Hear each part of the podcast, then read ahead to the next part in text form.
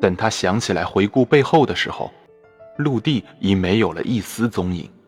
其实这都没什么关系，他想，不管怎样，我总能靠着哈瓦那的灯火回港的。现在离太阳下去还有两个钟头，兴许不到那个时候，鱼儿就会浮上来。假如它不上来，兴许会随着月初浮上来；再假如它不这样干，兴许也会随着日出浮上来。看，到现在我的手脚都没有抽筋，我觉得身强力壮。他的嘴都给叼住了，拉力还这么大，这该是条多大的鱼啊！他的嘴准是死死地咬住了钢丝吊钩。但愿我能看到他。但愿我能知道这个对手长什么样，真的，我特别想知道，哪怕只看一眼也好。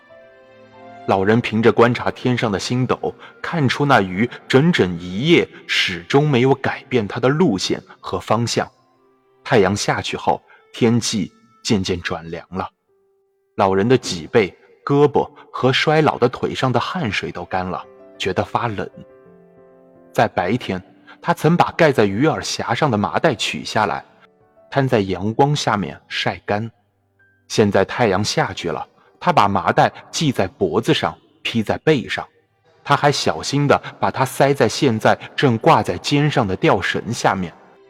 有麻袋垫着吊绳，他就可以弯腰向船头靠一下，这样简直可以说非常舒服了。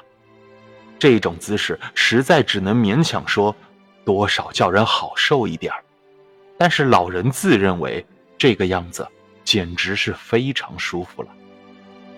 我拿着鱼儿一点办法都没有，他也拿我没有一点办法。他想，要是他老一直这样下去，双方都没有办法。他有一次站起身来，隔着船舷撒尿，然后抬眼望向星斗，核对他的航向。吊绳从他肩上一直钻进水里，看起来就像是一道灵光。鱼和船这个时候都放慢了前行的速度。哈瓦那的灯火看起来一点都不辉煌，于是他明白海流准是在把他和大鱼带向东方。假如我就此看不见哈瓦那那炫目的灯火，我们就一定是到了更东的地方。他想。因为假如这条鱼的路线没有变的话，我准会好几个钟头看不见一点灯光，不知道今天的棒球大联赛结果怎么样了。干这行有台收音机就美了。然后他又想，别是老惦记着这些玩意，还是想想你正在干的正经事情吧。你怎么能干蠢事儿啊？